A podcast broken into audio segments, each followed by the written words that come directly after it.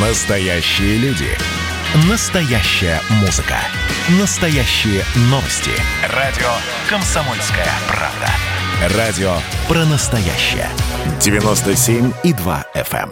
эм.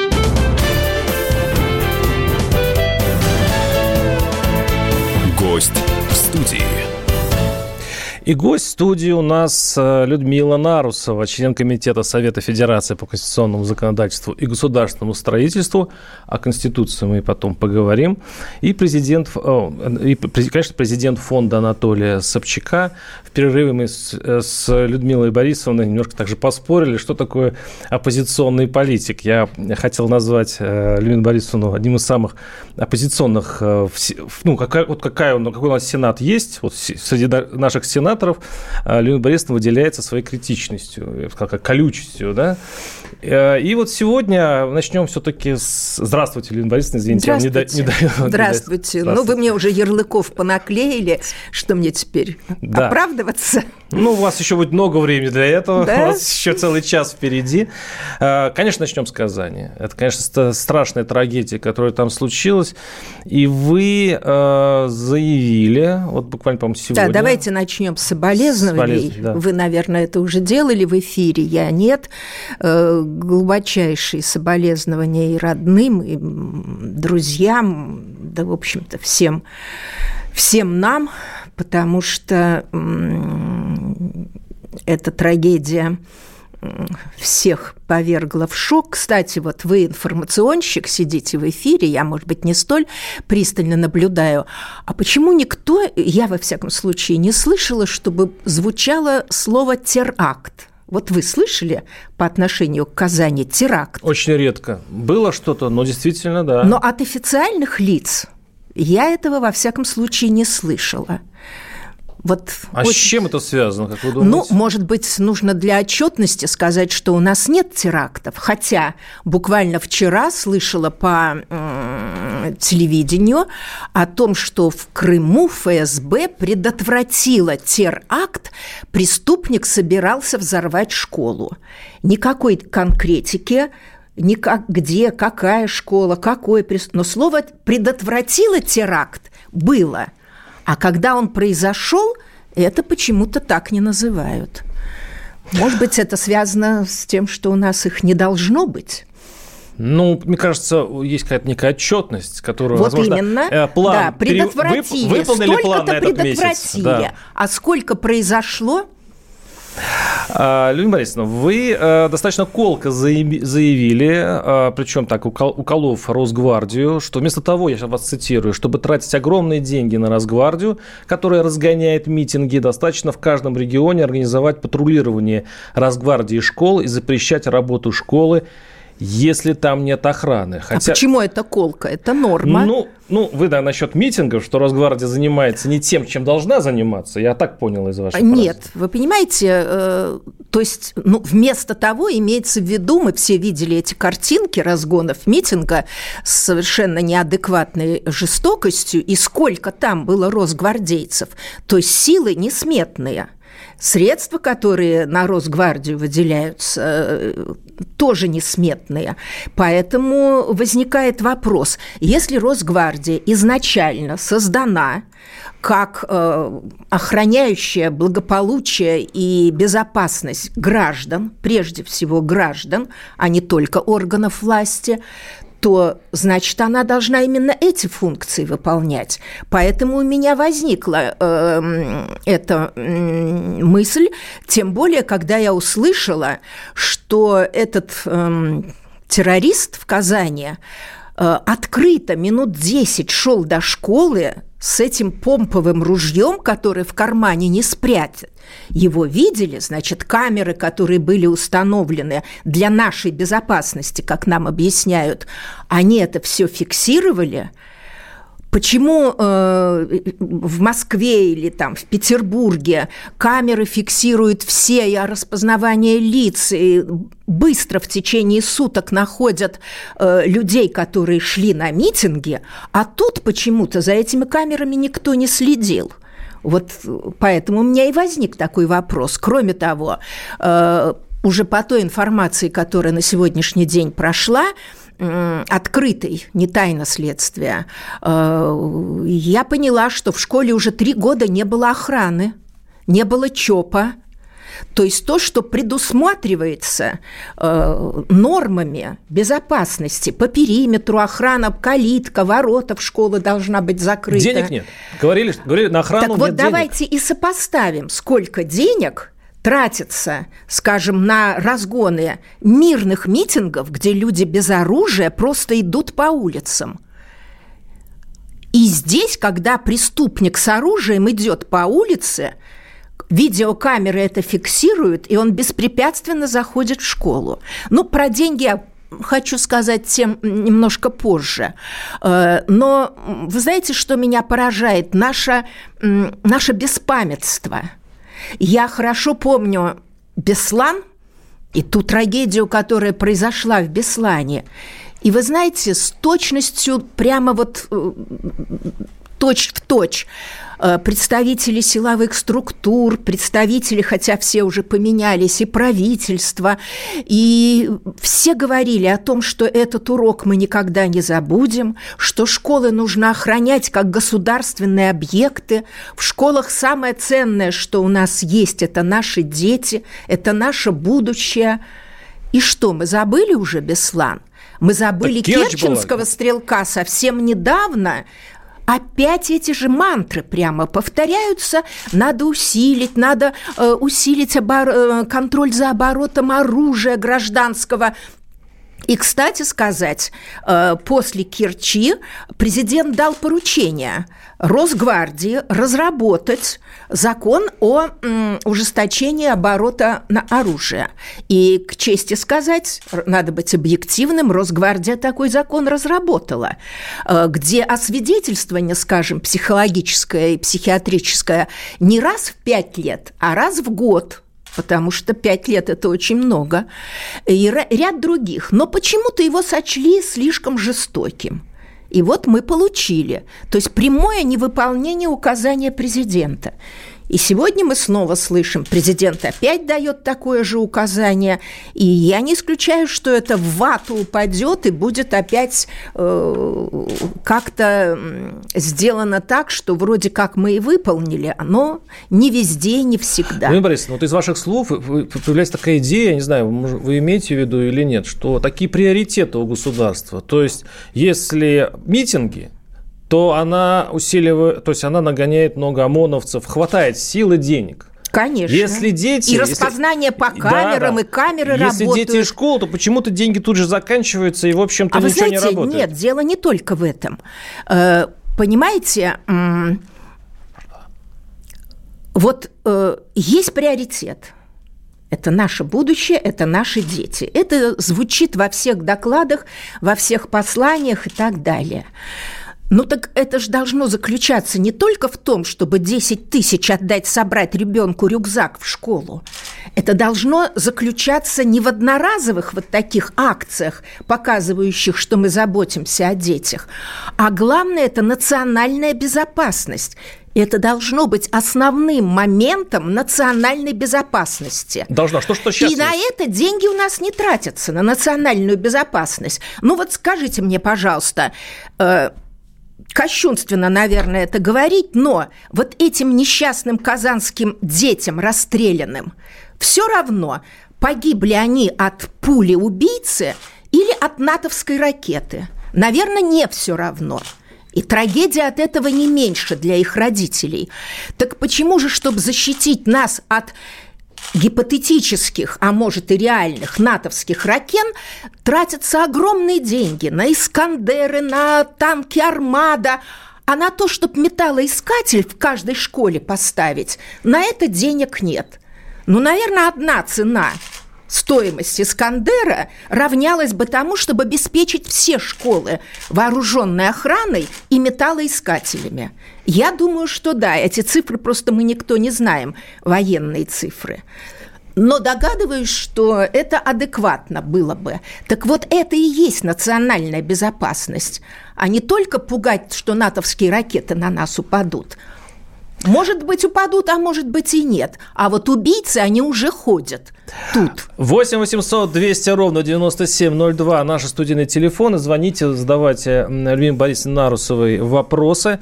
А, ну, интересно, что вы связываете вот НАТО, э, Искандеры с протестным Нет, движением. Ну, нас пугают, что нет, надо нет, понимаю, затянуть протест... пояса, потому что нужно деньги на э, оборонительное оружие. Нет, просто логическая Но связка. это и есть национальная безопасность. Митинги, митинги, которые люди просто выходят, э, ну, продемонстрировать свое мнение, и НАТО. Ну, я не очень... Ну, Нет, я, я сейчас сравниваю школы. Школу, Вы говорите, понятно. нет денег. Понятно. Я говорю, деньги есть. Да. Э, кстати, коль мы заговорили о митингах и, и прочее, в принципе, протестное движение у нас затихло, заглохло, оппозиции не системной, вот по ощущениям. Ну, расправились, всех посадили. Нет.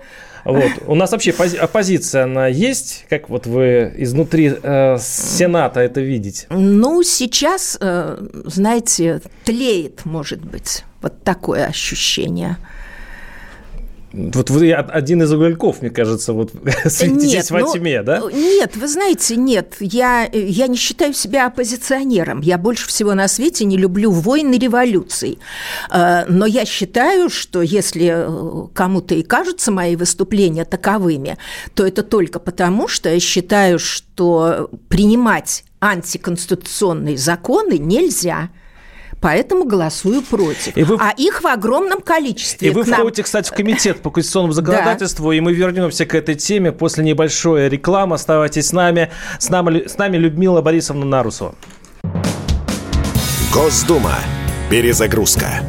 Ведущий Роман Карманов вместе со слушателями ищут кандидатов, которые достойны попасть в парламент. Аудитория радио «Комсомольская правда» — полноценные участники программы – в каждом выпуске вас ждет максимальное количество интерактива, звонки, сообщения, стрит-токи и, конечно же, голосование. Только слушатели решают, достоин ли кандидат работы в Госдуме. Все гости программы должны быть готовы к тому, что наша аудитория уже здесь и сейчас проголосует против них. Слушайте каждый понедельник в 7 часов вечера по московскому времени.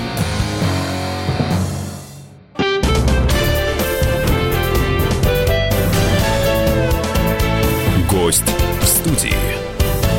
Людмила Нарусова, член Комитета Совета Федерации по конституционному законодательству и государственному строительству, президент фонда Анатолия Собчак у нас в студии, я Владимир Варсовин, и мы продолжаем нашу беседу. Я, кстати, не дочитал до конца вашу цитату, когда мы сейчас говорим о Казани, об этой страшной трагедии. Об а, этом теракте теракт. Вы, вы, вам нравится это слово? Мне не нравится, как это Потому может что нравиться. все остальные нет. Дело Но том, я что... привыкла называть кошку кошкой, знаете, Ну, там такая. сумасшедший человек просто стреляет, это ну, Но теракт. все равно теракт. теракт. теракт. А, вы отреагировали на слова уполномоченного... И как-то очень быстро его сделали сумасшедшим. Вас это не смущает? Я... Нет, меня это не то, что не смущает. У меня нет фактов, которые бы меня ну, вызвали сомнения в этом. Он вполне себе сумасшедший вроде выглядит.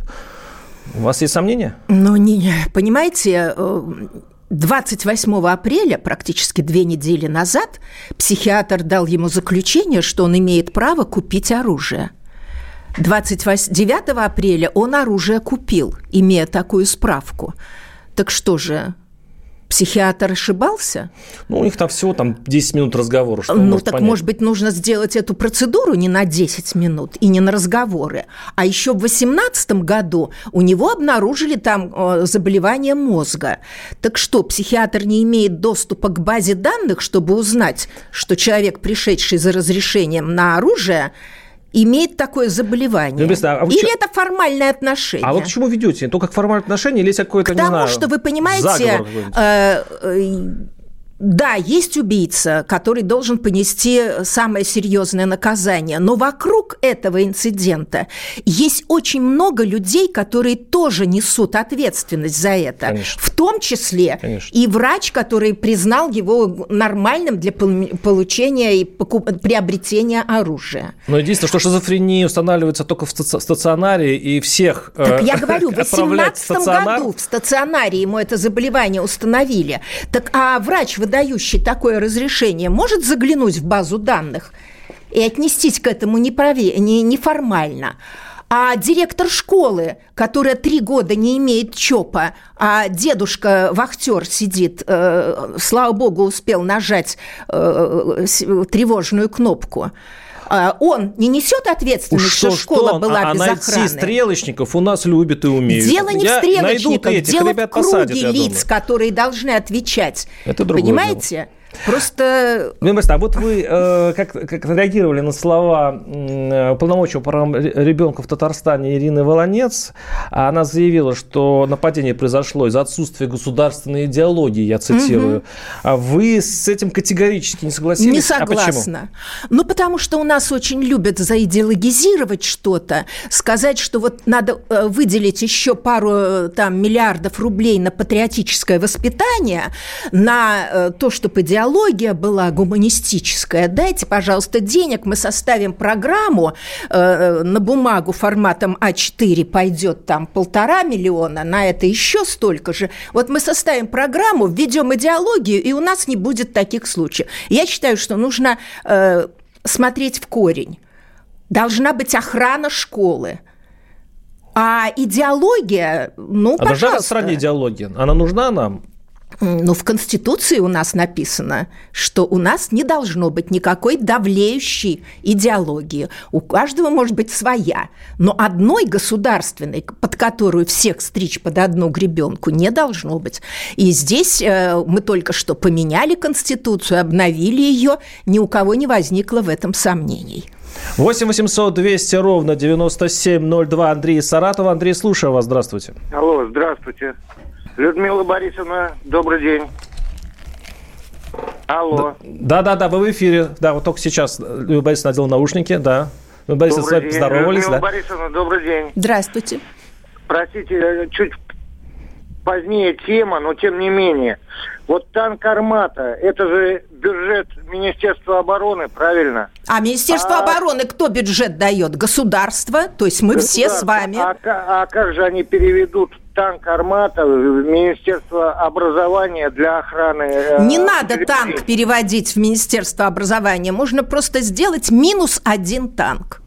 Я думаю, что обороноспособность нашей страны от этого не пострадает. Но в этом случае вам нужно сделать такой бюджет, при котором вы вот. делаете меньше бюджет военный и больше на образование. Конечно. Все в ваших руках. Да, в наших руках. Но только вы понимаете, при голосовании в Думе голосует практически одна партия, которая всегда, как в преснопамятные времена говорилось, готова выполнить любое задание партии и правительства.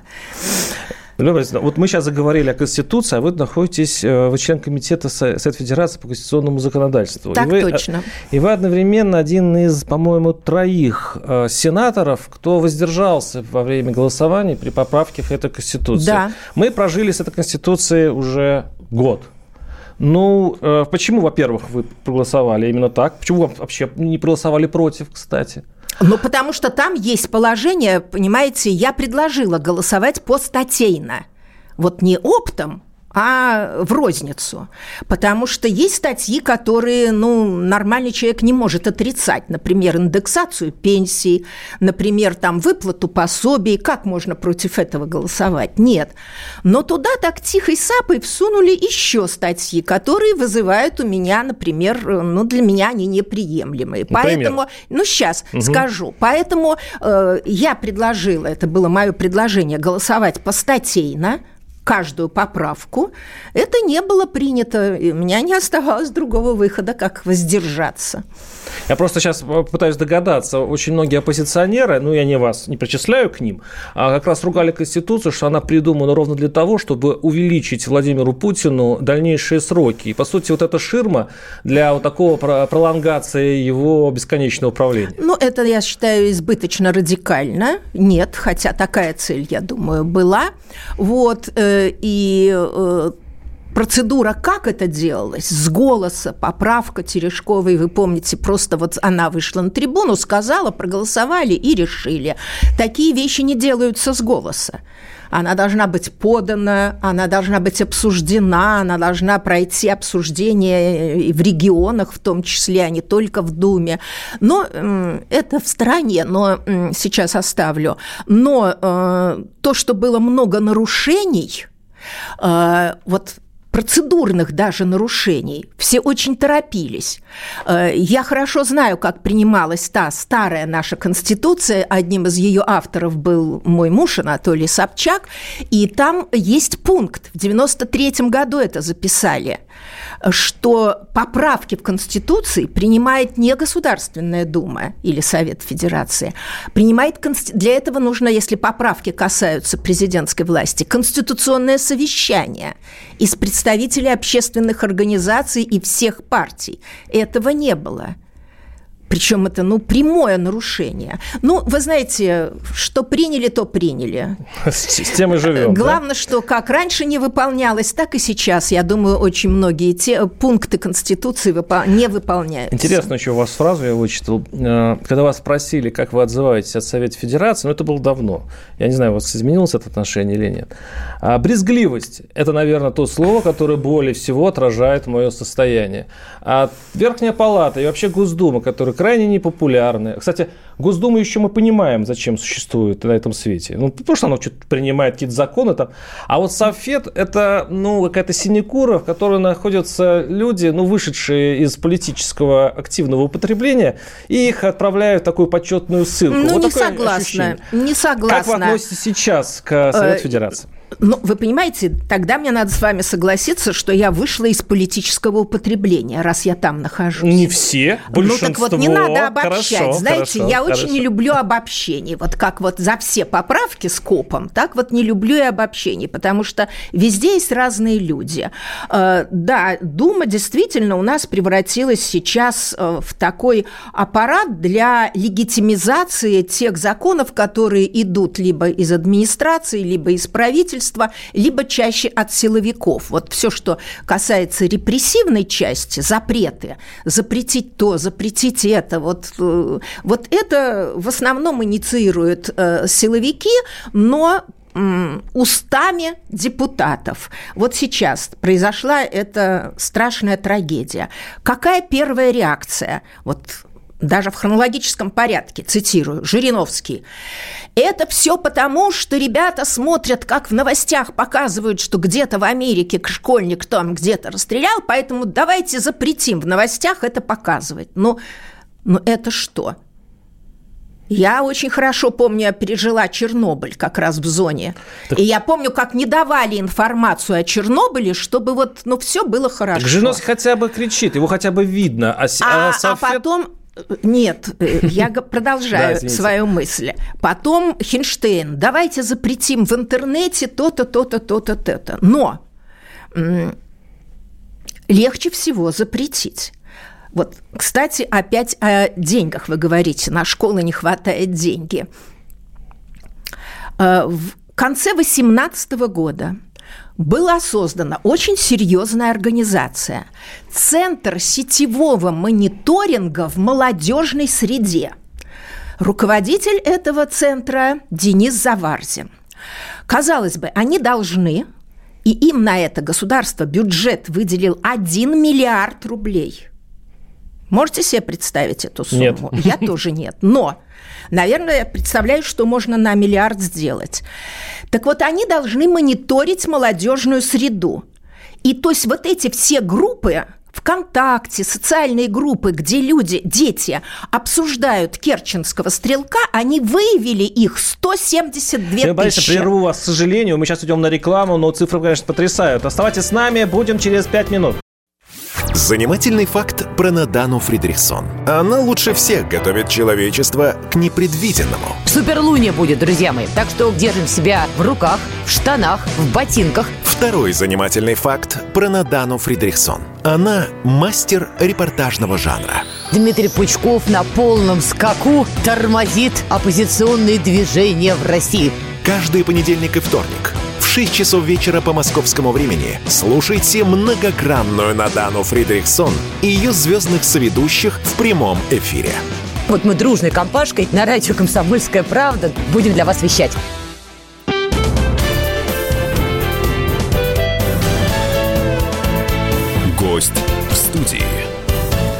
Людмила Нарусова, член Комитета Совета Федерации по конституционному законодательству и государственному уже строительству, президент фонда Анатолия Собчака и Владимир Варсобин. А, э, Людмила Борисовна, вы начали говорить Давайте про продолжим. Центр сетевого мониторинга в молодежной среде. Я записал. Да, да. Что за Ведь чудо смотрите, а, по разным источникам в молодежной среде от 175 до 700 групп ВКонтакте, в разных сетях молодежи, которая активно обсуждала и восхваляла керченского стрелка. Раз есть такой центр, значит, его задача – это мониторить и выявлять этих потенциальных убийц, которые захотят повторить это. Э, из, повторяю, из того, что уже в открытых источниках про казанского убийцу, 4 мая он зарегистрировал теле, э, свой э, те, э, телеграм-канал – где написал, что я Бог, все остальные должны быть, может быть, я неправильно цитирую, но очень близко к тексту, э, остальные должны быть моими рабами, э, через несколько дней, накануне убийства, он написал «Я иду убивать биологический мусор. Сегодня погибнет много людей, а я застрелюсь». Но, видимо, кишка тонка, стрелиться не, сме, не сумел, но много людей уничтожил. И я задаю вам вопросы, всем нашим зрителям. Посмотрите, опять возвращаюсь к митингам. Если человек полайкал какие-то призывы к мирным митингам, его тут же находят соответствующие органы, привлекают к ответственности и по статье за экстремизм или за терроризм, по серьезным статьям. Куда же они смотрели? Почему проглядели, когда человек в телеграм-канале пишет «Я завтра иду убивать»? Ну, там ответ, есть ответ. Внимания. Э, за 15 минут Понимаете, до теракта он написал Где-то не сработало, Дуров, но он Дуров накануне заявил. это написал.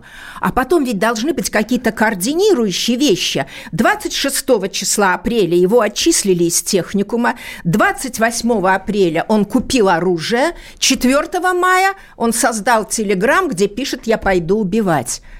Вот почему же не действуют вот эти центры сетевого мониторинга, очень серьезное название, За на который мы э, платим большие деньги из которому бюджета. государство заплатило 1 миллиард?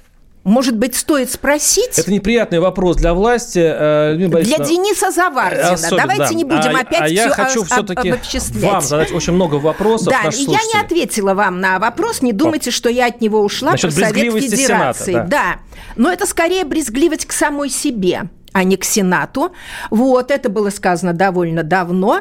Э, Но сейчас, особенно в последнее время, состав Совета Федерации значительно обновился. Появились э, новые молодые люди. Я теперь голосую не одна, всегда, ну, хотя бы там 4-5 человек по очень спорным законам голосуют против. И я надеюсь, когда вот это все, что в Думе сейчас срочно печатается э, в связи с предстоящими выборами, каждый должен показать, что он радеет больше всего, я надеюсь, у нас будет не просто штампование законов, а серьезное обсуждение их конституционности. Людмила Борисовна, у меня очень демократическая передача, поэтому мне придется задавать вопросы, которые пишут меня слушатели. И один из самых популярных вопросов, уж извините, как вы попали в Сенат? Я его конкретизирую. Я вот что нашел. Э, Я был сам в Туве. Да. Э, И вот смотрите, очень популярное, кстати, мнение, которое я слышал не раз. Здесь все как-то очень концентрировано. Что касается сенатора Людмилы Нарусовой, то она к Туве не имеет никакого отношения, никаких заслуг перед нашей республикой у нее нет, говорит правозащитница Аномо Дангак.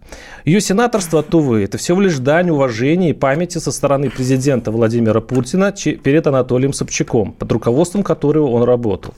Почему он выбрал именно Туву? Потому что регион высокодотационный, зависимый, к тому же руководители Тувы безвольны. Приказы Кремля для них закон, беспрекословно выполняется, если даже это во вред республике. Ну, вы знаете, не знаю, почему Давгак называет себя правозащитницей.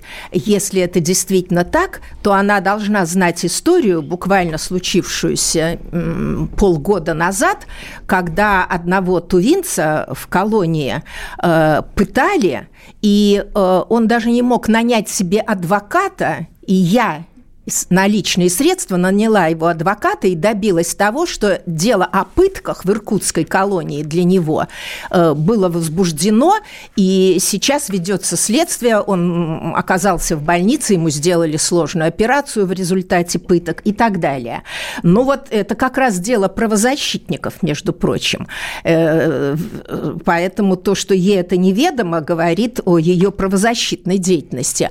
Кроме того, это не единственный случай, и многодетным матерям, и талантливым детям, которых я поддерживала. Э, это все... Ну, но вопрос при этом остается. Как вы стали сенатором? Объясняю. Объясняю. И почему вы не появляетесь э, э, все-таки в Туве? В Туве вы почему? вошли уже в легенды и в эпос. Нет, То вы знаете что? Вот недавно я получила... Раза, нет, я недавно получила от одной из журналисток в Туве э, текст о том, что э, в связи с э, изменением сейчас руководства, старое руководство отстранено, э, вы так много сделали для Тувы, и э, что, может быть, вы станете председателем правительства Тувы, увы. Вот такая экзотическая даже идея. Как появилась? Э, объясняю, в своей прошлой жизни, когда я работала преподав... доцентом в институте, э, тогда были целевые курсы северные. И вот у меня в группе на протяжении многих лет были тувинцы – они закончили вуз, уехали, многие стали там министрами, заняли различные должности. И когда возникла э, ситуация, что им нужен был сильный лоббист, потому что действительно регион нищий, э, лоббист, который мог бы лоббировать многие вопросы для ТВ, они и предложили мне. Это еще был прошлый председатель правительства В нулевых годах, в нулевых годах вы были сенатором да, от да, Тувы. во втором, во втором году. Вот, э, ко мне, для меня это было неожиданно. Я, честно говоря, не собиралась заниматься э, больше политической деятельностью после смерти мужа. Но вот для меня это То был есть Путин, Путин тут ни при шанс Путин... То есть, если бы Владимира Во Путина... Во всяком случае, мне об этом ничего не известно. Ничего не известно. Да. А, ну, а вот даже посчитали, что из 8 лет, вот предыдущие, э, не знаю, как сейчас у вас с этим графиком, вы были где-то ровно 8 или 7 раз. Причем, Нет, ну вы знаете, это а, можно и, считать... И когда но... говорят про, про нерадивых сенаторов, ну, в плане приезда в какой-то регион, то уж простите, я просто сам писал о Сенате, часто вспоминают вашу фамилию, потому что, ну, возможно, вы много работаете в Москве. Нет, но... дело не в этом. Дело в том, что э, забывают, что сейчас существует такая вещь, как скайп. И я каждую неделю веду прием людей по скайпу. Тем более в пандемию это было вообще невозможно ездить. Вот. Поэтому, вы понимаете, это, э, на мой взгляд, это чистая формальность. Да, я бываю, я прохожу, я смотрю болевые точки, проблемы, недостроенный дом, отсутствие жилья для детей-сирот, но эти проблемы решаю отсюда, из Москвы. Общение же с гражданами, которые этого хотят и у которых есть вопросы, я веду по скайпу. И, кстати сказать, труднодоступность Тувы тоже очень важный вопрос. И именно я э, с самого начала, уже много лет, лоббирую строительство железной дороги для Тувы. Продолжаю эту тему, ну, э, как бы случайности, не случайности. Э, Ксения Собчак как-то заметила, что она к Путину относится плохо как к политику и хорошо как к человеку. Какое у вас отношение к Владимиру Путину? Ну, давайте все-таки э, отношение Ксении это одно. Нет, нет, отношение... я процитировал. Э, э, я считаю э, Владимира Владимировича достойным человеком и очень порядочным. Мы сейчас о, о человеке или о политике? Я сказала, считаю его достойным и порядочным человеком. А политиком? Вы знаете, политика Путина оцениваю не я, оценивает народ, который его выбирает или не выбирает. Ну, вы осторожно уходите от э, своего личного мнения, поэтому поводу уже у вас есть, как у каждого гражданина этой страны. И, кстати, такой... Я считаю, что он, как политик, действительно очень много сделал для того, чтобы избежать краха России. Для меня это самое важное. 8 800 200 ровно 9702 наши студийные телефоны. Э, так, очень много, конечно, у нас... Э, мнений и ваш, писем вам, но они все вот сосредоточены, к сожалению, именно вот в этой плоскости, которую я сейчас назвал. Это Тува, ваше отношение ну, к Владимиру Тувой, Путину. Э, мы разобрались. Будем считать, что мы решили. Мы понимаете, но это такое... Э, ну, согласитесь, больной вопрос все-таки, да? Так я, я имею связь с избирателями. Я каждую неделю с ними общаюсь и знаю обо всем, что там происходит. И о том, сколько э, квадратных метров недостроенного жилья. У нас скоро будут выборы. Как вы считаете, тот созыв, который идет сейчас на замену в Госдуму... Я в Думе не, я понимаю. Я не состою и в Сенат. в Думе. Ну, вы же наблюдаете. Вы, да. Как вы ожидаете изменения политического нашего атмосферы, ландшафта в связи с тем, что у нас и митинги гоняют, и выборы будут, видимо, специфические? Как вы оцениваете эту ситуацию? Без иллюзий. Я считаю, что по-прежнему останется четыре партии. Так называемая несистемная оппозиция, представленная э, в кавычках оппозиции в виде коммунистов ЛДПР и Миронова партия, э, практически зачищено поле от любого оппозиционного деятеля или партии, э, да сами партии даже не регистрируются, поэтому чего ждать? Ну, полной победы Единой России, я так понимаю. Что еще можно Ну, ждать? не думаю, что полная, вот, но думаю, что убедительная, как часто говорят, может быть, тоже не будет, но будут очень стараться. И о будущем России, и о прошлом мы поговорим, конечно, об Анатолии Собчак. Мы поговорим в следующей части передачи. Оставайтесь с нами. Э, буквально через пару минут мы вернемся к вам. Ну что, это хроники Цыпкина на радио «Комсомольская правда». Имеет ли право звезда напиться, принимать наркотики и вообще вести образ жизни, который не может послужить примером подрастающему поколению? Что делать в принципе с алкоголизмом? Ну, перебрал в барик. Со всеми бывает. Приехала полиция. Забраться на постамент, тереть э, каменный член и думать, что произойдет с тобой чудо.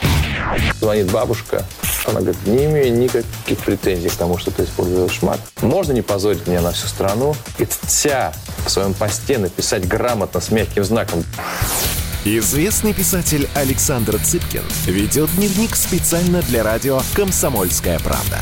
Без купюр и цензуры. Хроники Цыпкина. Слушайте по пятницам в 10 вечера по Москве. Я, правда, к сожалению, сразу сяду.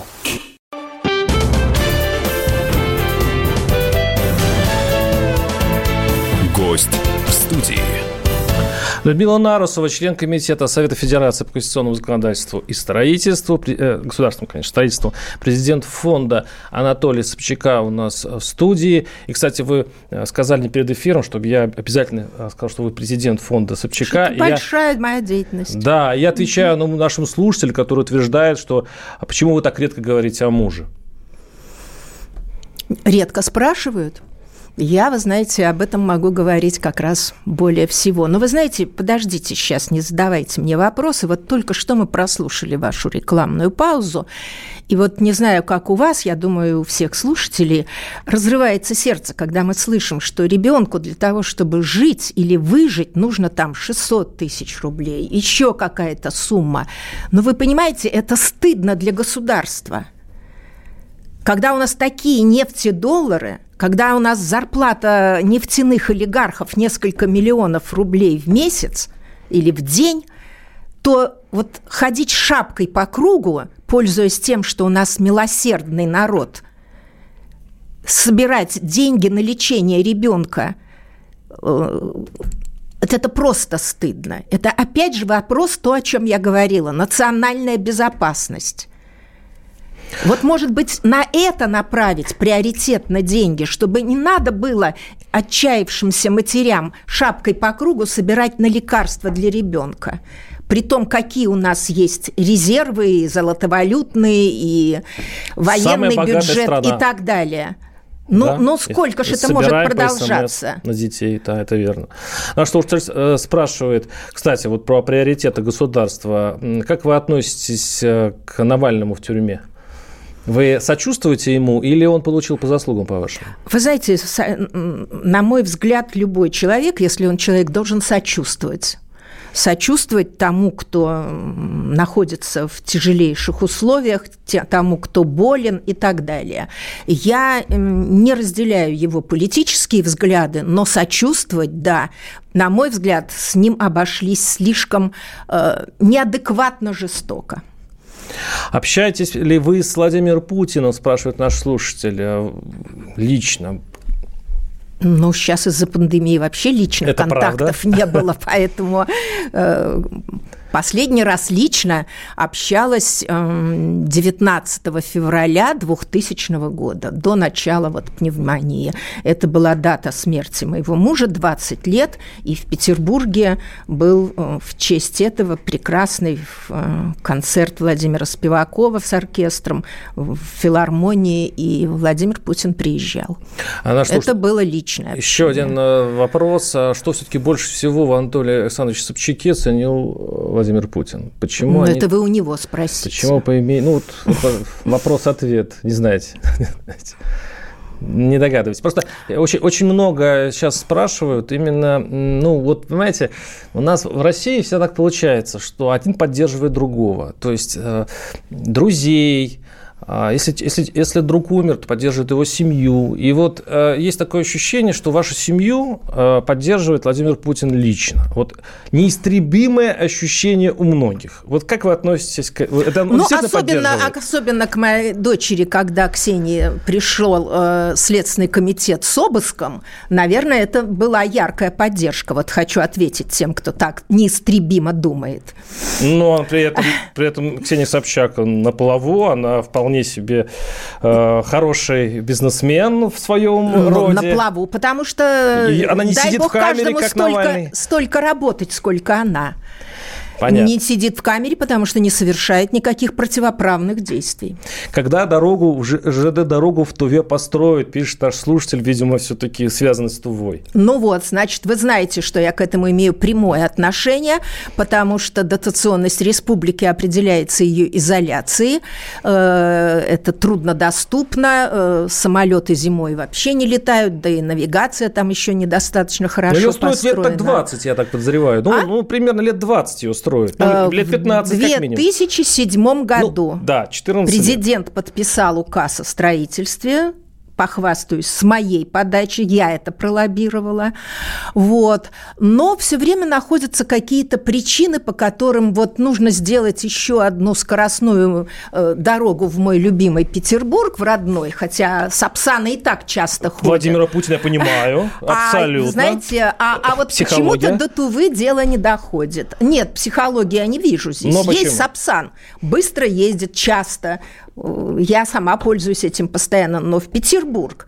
Теперь вот будет еще скоростная... Ну, Тува, Кызыл, это, по-моему, единственный регион в России, который не связан ни авиасообщением, в том ни железнодорожным сообщением. Я говорю, и У это... вас там не паханное поле для работы, вообще В том-то и дело, поэтому и пашу.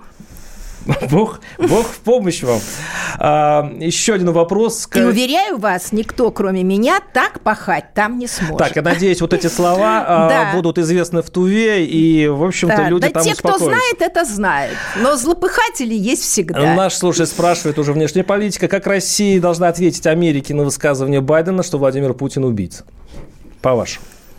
Вы знаете, моя бабушка говорила одну очень фразу мудрую такую народную. На каждый роток не накинешь платок. И почему на каждое кукареку нужно отвечать? Ну, сказал с дуру или я не знаю с чего.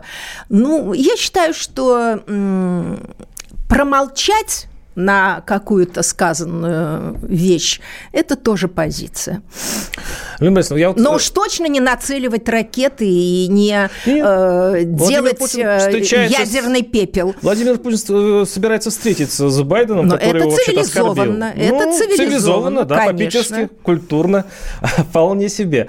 А, э, так, значит, вопросы, связанные с... Это я сказал. Очень много всяких у нас грозных сообщений. Но при этом, скажите, пожалуйста, а, очень много сейчас законов, принимает Госдума, его даже называют бешеный принтер, который ужесточает. Все время запрещают, запрещают. Я мы сейчас... только что об этом говорили. А я вижу, что впереди идет Белоруссия. Там вот за то, что вы говорите, там 15 суток там, или там 7 суток Ройзману дали, там уже дают по 6 лет.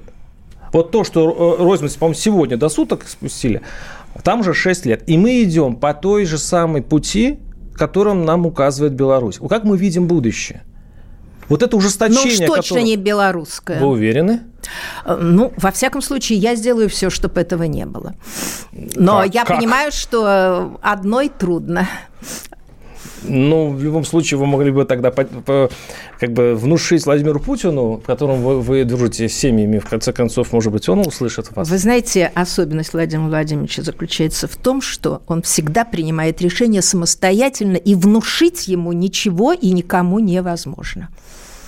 Понятно. А, наш слушатель спрашивает э, про крабовый бизнес. Да все это давно умерло. Это Рабой было, бизнес, был какой-то... вас обвинили в том, что вы да, лоббируете. обвиняют меня, знаете, меня обвиняют. Я вот думаю, наверняка или вы из-за деликатности не читаете, не, или вот... не пишут просто про бомжей еще, которые мне приписали, что я противница бомжей. Которые стоят да, около да, салфета да, и оскорбляют да. ваш ну, вот, взор. Вот я просто думаю, ну неужели ж не будет такого я берегу вообще вас. самого испепеляющего меня вопроса? Э, вы знаете, два слова скажу и больше не буду к этому возвращаться. Э, вот опять же, люблю русскую, русские пословицы, потому что в них мудрость. «Слышал звон, не знаю, где он». Вот вырвали эту фразу, которую я сказала, причем не бомж, а человек бомжеватого вида. Это значит неопрятный, грязный, и которым даже не сам за себя говорит. Ему дали, сказали «стой с плакатом», он стоял. Так вот, 2 марта, это был юбилей 80 лет Михаила Горбачева, которого я очень уважаю, на ступенях Совета Федерации, который не поздравил официально официально Михаила Сергеевича, э, стоял вот такого вида человек с плакатом Горбачева под суд расстрелять и, в общем, всячески... А он там стоит, по-моему. Да, но вот он стоял там, я его увидела там 2 марта. Именно поэтому я и сказала, что это неприлично что мало того, что мы не поздравили как э, высший орган власти человека, которому мы многим обязаны, а, но еще и вот это стоит и, и требует Ну, подумаю, что во всем нашем русском народе сказали. Ну, вот вы понимаете... А вы попадаете каждый... часто в эти истории. А вы Помните знаете, Сургутский что? аэропорт? Да, Помните но вы знаете, аэропорт? да, вы знаете, э, я вам скажу так. Э, может быть, кому-то это покажется таким не слишком хорошим принципом жизненным, но у меня уже давно он сформировался. Э, во-первых, мнения могут быть разные, а во-вторых, э, умный поймет, а дуракам объяснять нет времени. Вот э, Понимаете, хочешь ты... для политика. Нет, рискованно, а я вообще человек рискованный. Хочешь ты узнать, почему вдруг я ляпнула такое? Зайди, посмотри. Э, в этот же день на «Эхо Москвы» большое интервью, где я объяснила все это. Но почему я должна, должна это объяснять много раз? Если ты хочешь высказать свое мнение, вставить свои пять копеек по этому поводу, так потрудись зайти и посмотреть, что об этом сказано мною же, а не кем-то.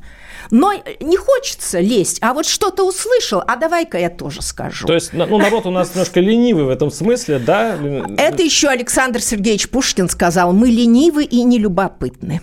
Хорошо, что сказали мы, а не а это они. Он сказал про наш народ. Да, Людмила Борисовна Нарусова, член Комитета Совета Федерации по конституционному законодательству, государственному строительству, была у нас президент фонда Анатолия Собчака. Спасибо вам огромное. Здоровья в наше, в наше непростое ковидное время. До свидания. Спасибо. Гость в студии.